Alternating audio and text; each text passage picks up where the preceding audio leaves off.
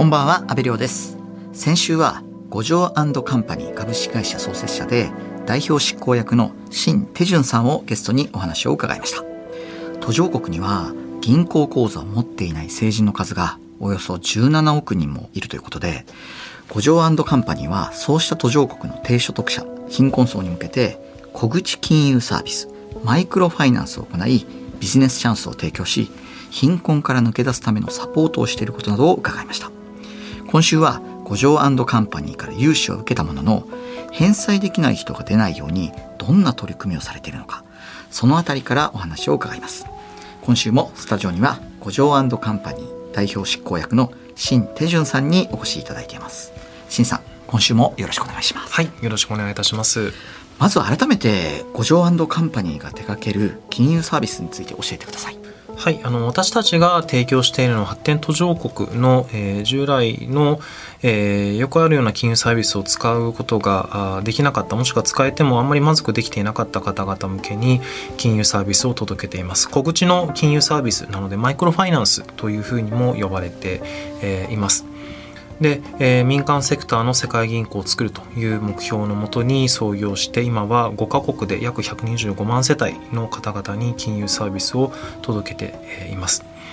で、えー提供しているサービスはもちろん融資このマイクロクレジットというんですがが一番多いですただ、えー預金だったり保険だったり、まあ、国によっては国際送金とかですねあの出稼ぎ労働者の方々向けの、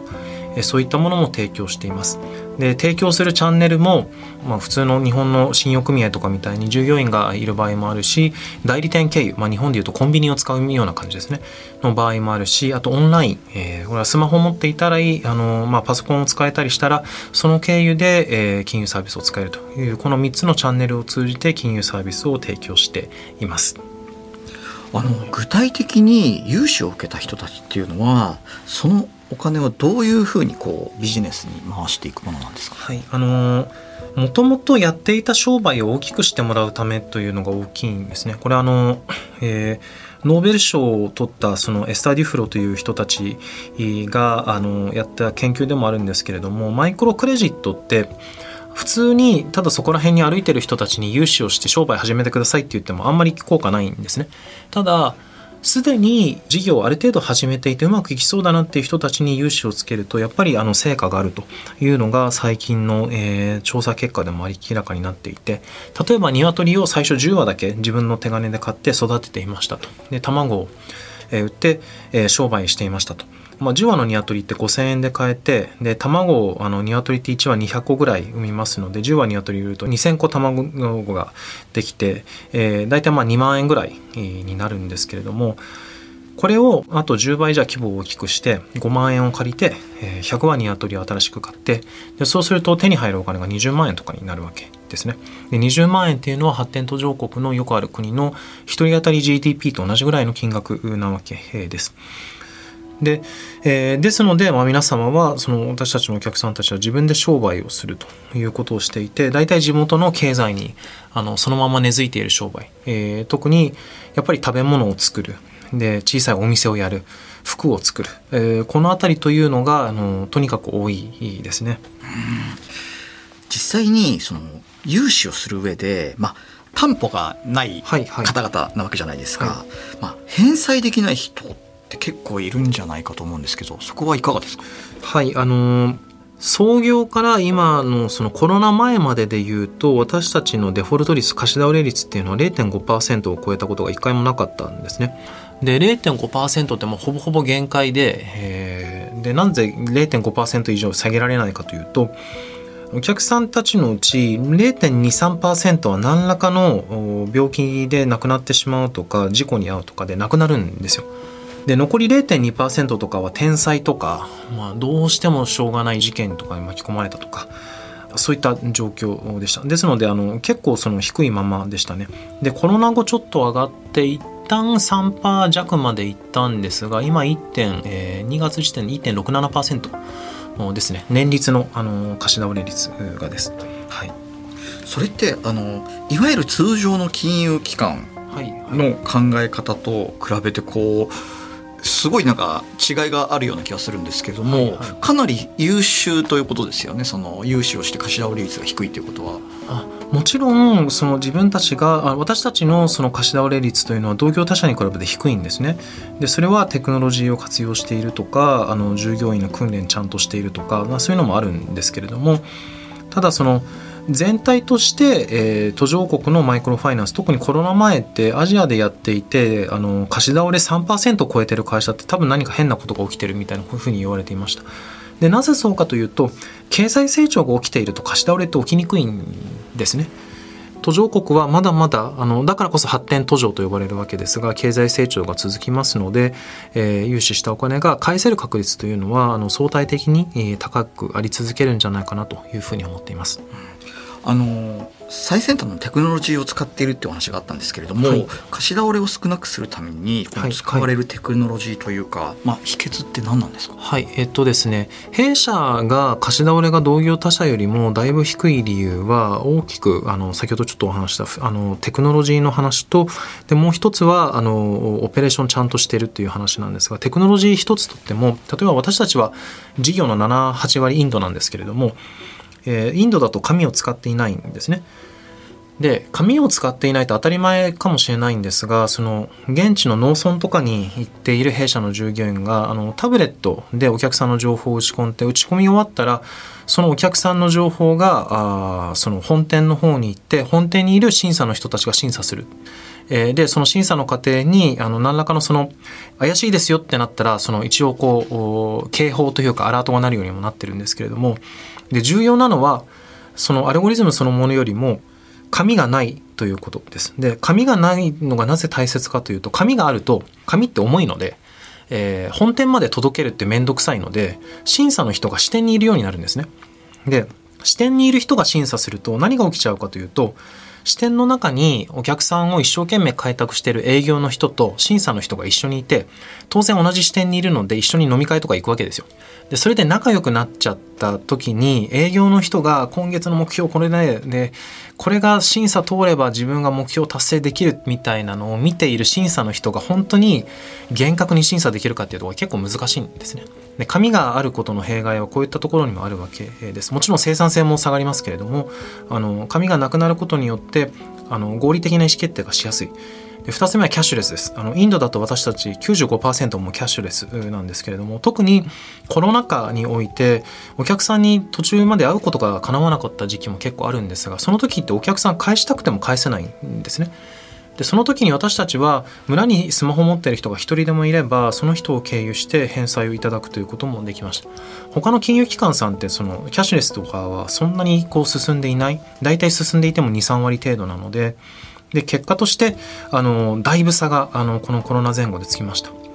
で2つ目はオペレーションでこれはあの弊社のチーフオペレーティングオフィサーってそのジェネラルエレクトリック系の金融機関でヨーロッパで役員をやっていたり、まあ、いろんなヨーロッパの金融機関でその COO とかそういうのをずっとやってきた人間でもう大ベテランなんですが彼とか中心にもうひたすらあの現地の人たちの訓練とか融資のポリシーのアップデートとか結構愚直な改善を積み重ねています。でこの組み合わせでだいぶこう下がっていってるというような感じですね。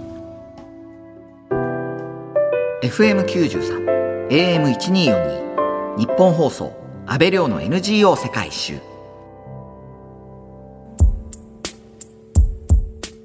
今日は五条カンパニー株式会社創設者で代表執行役の新手順さんにお話を伺っています。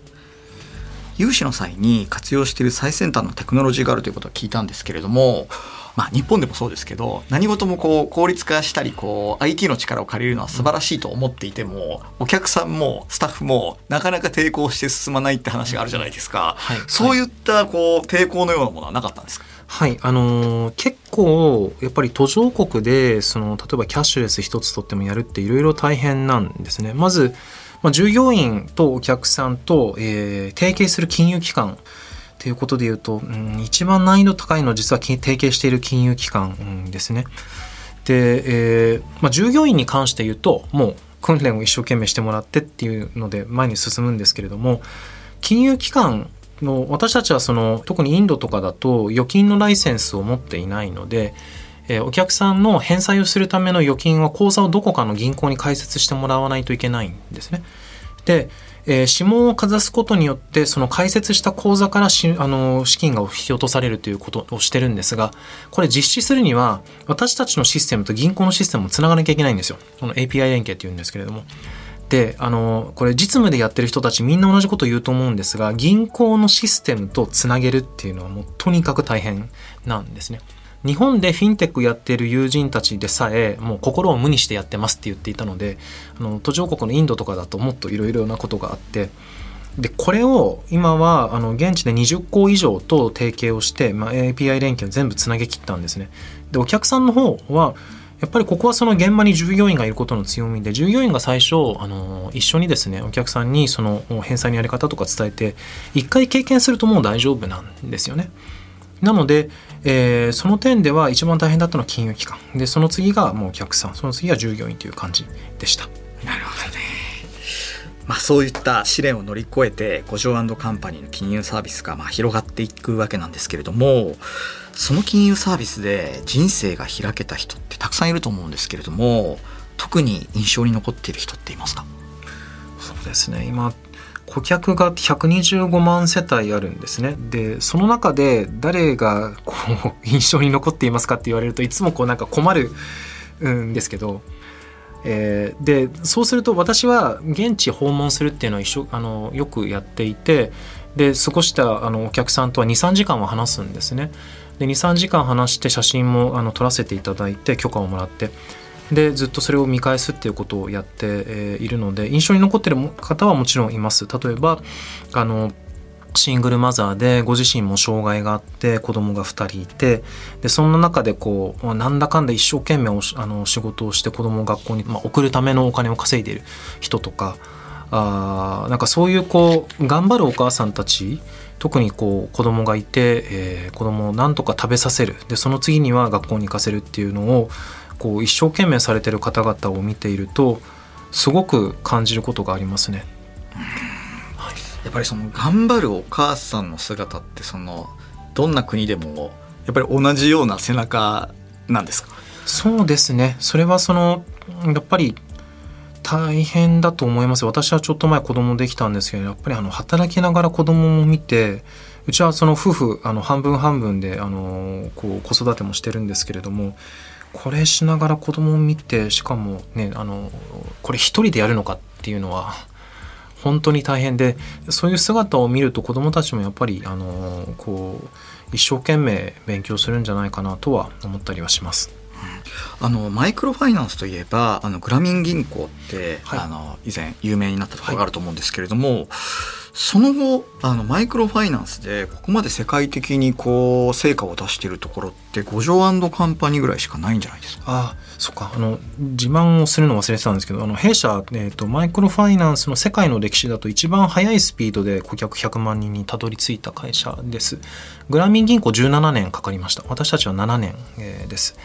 で、えっと、それはやっぱりまあ時代が良かったっていうのもありますね。資金調達ができたとかあいい仲間に恵まれたとかいろんなテクノロジーがある状況で事業を始められたとかはありますが世界で見てもこの規模このスピードで事業が成長しているのは私たちだけだと思います。その秘訣って何ですか？気合と根性ラッキー。ですかねあもちろんちゃんと考えてますよ。あの えっとただ戦略とか考えるっていうのはその何て言うんでしょうあの頭いい人たち集まれば大体ね正しい結論を出せるじゃないですか。ただ実行ってやっぱり大変なんですよね。でそれをあの人がもうもういいって思っちゃうぐらいにその投げ出すところを投げ出さずにあのもうちょっとって頑張れるかどうかっていうのは大切なんだなと思います。すごくこれからが期待できる五条カンパニーなんですが、はい、審査は今年3月に五条財団も設立されたんですよね。あはいありがとうございます。あの私たちはその今お客さんのほとんどが、えー、1日この先ほど話した200円から600円で暮らしてる人たちなんですね。で、えー、200円未満の人たちちょっと調べてみたら私たちのお客さんの本当に23%ぐらいしかいなかったっていうことにまあ、ショックというかあの現実を突きつけられた感じがありましたでなぜそうなってしまうかというと所得がすごく低いお客様向けのいい金融サービスを届けようとするとコスト割れしちゃうんですねどうしても。でこの所得の低い層の方々って字読めない人の比率も高いしスマホを持ってないことがほとんどなのでやっぱり人が行ってサービスを届けなきゃいけない。でそういう人たちにすごい小さい金額での融資とかあの貯蓄のサービスを提供すると、まあ、コストの方が上回ってしまうんですね。でそれを実現するためにまずはこの財団で寄付でお金を集めてでその寄付で集めたお金を使って、えー、途上国の一番ひ、あのー、所得の低い層の方々向けの金融サービスをどのように作っていけるのかっていうのをあの試すプロジェクトをいっぱいやっていきたいというふうに思っています。やっぱりそのこれを試したらいいんじゃないかっていうのは結構審査の中でも山ほどあるんですか？そうですね特にあの一つ、えー、弊社のみんなで今話しているプロジェクトの一つが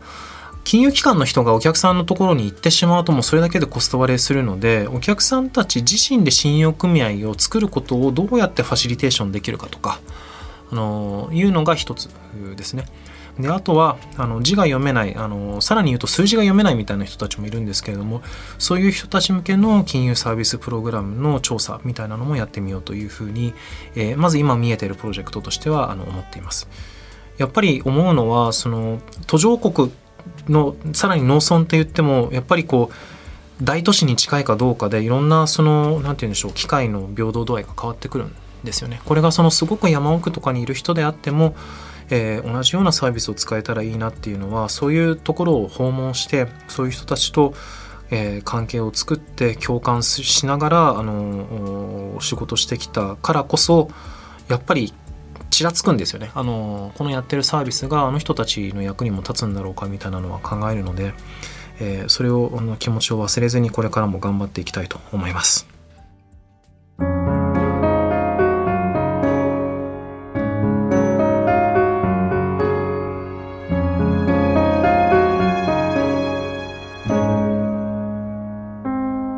東京有楽町にある日本放送からお届けした安倍亮の NGO 世界一周。そろそろお別れの時間です。今日は五条カンパニー株式会社創設者で代表執行役の新手順さんにお話を伺いましたが最後に新さんの今後の目標ぜひ教えてください。はい。えー、どんな人でもですね自分のバックグラウンドに関係なく自分の未来を作ることができる決めることができる世界を作るというのが私たちのビジョンでそのためにまずは金融包摂を世界中に届けるということを目標にしています。2030年までに50カ国1億人に金融サービスを届けるというのが当面の目標です、えー、これからも頑張りたいと思います。五条カンパニー株式会社の新天俊さん。貴重な話をありがとうございました。ありがとうございました。ここまでのお相手は阿部亮でした